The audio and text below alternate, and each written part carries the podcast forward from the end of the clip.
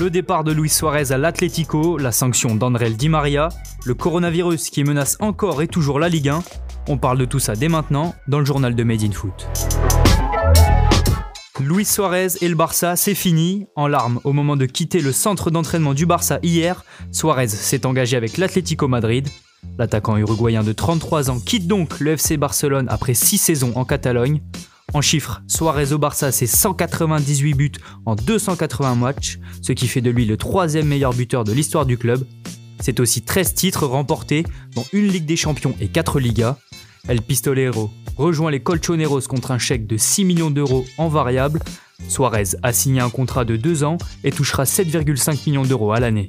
La sanction est tombée pour André Di Maria. Le milieu argentin du PSG écope de 4 matchs de suspension.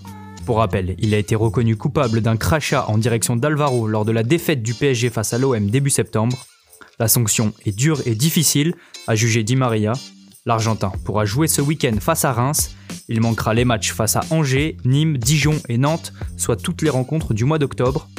Et en ce qui concerne l'affaire Alvaro Neymar, le dossier a été renvoyé au mercredi 30 septembre prochain.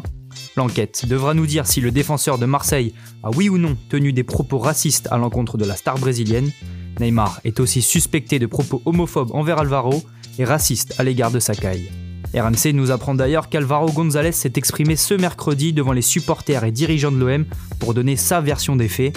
Ému, le défenseur central marseillais a affirmé n'avoir jamais tenu de propos racistes, il s'est même dit prêt à quitter l'OM. Mauvaise nouvelle concernant le retour des supporters dans les stades. Le ministre de la Santé Olivier Véran a annoncé que plusieurs grandes villes passaient en zone d'alerte renforcée face à la Covid-19.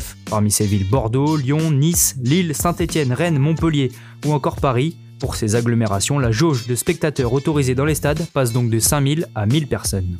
Et Luis Enrique à Marseille, ça sent bon. L'attaquant brésilien de Botafogo a pris l'avion hier soir. Il arrivera aujourd'hui dans la cité phocéenne et passera sa visite médicale vendredi. Pour rappel, on parle d'un transfert évalué à 12 millions d'euros pour un contrat de 5 ans. Ailier rapide et polyvalent, Luis Enrique pourrait être accompagné d'un autre attaquant. L'équipe annonce que Myron Boadu de l'AZ Alkmaar et Carlos Fernandez du FC Séville sont des candidats plausibles au poste de numéro 9.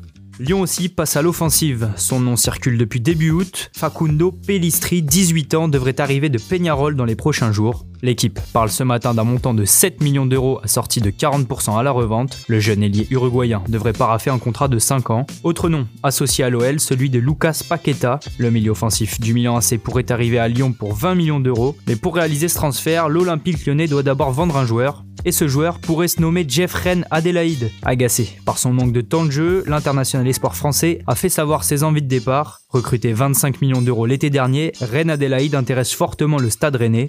Les Bretons viennent de récupérer 25 millions pour le transfert d'Edouard Mendy à Chelsea et pourraient déjà les réinvestir sur l'ancien Angevin. Pour remplacer Mendy, Rennes s'est d'ailleurs positionné sur Alfred Gomis, un autre Sénégalais. France Football annonce que le gardien de Dijon a trouvé un terrain d'entente avec le Stade Rennais. Le transfert devrait coûter 10 millions d'euros. Rennes ne s'arrête pas là. Le club veut se renforcer pour la Ligue des Champions et souhaite recruter Jean-Claire Todibo. Florian Maurice aurait même appelé personnellement le défenseur du Barça pour le convaincre de rejoindre la Bretagne.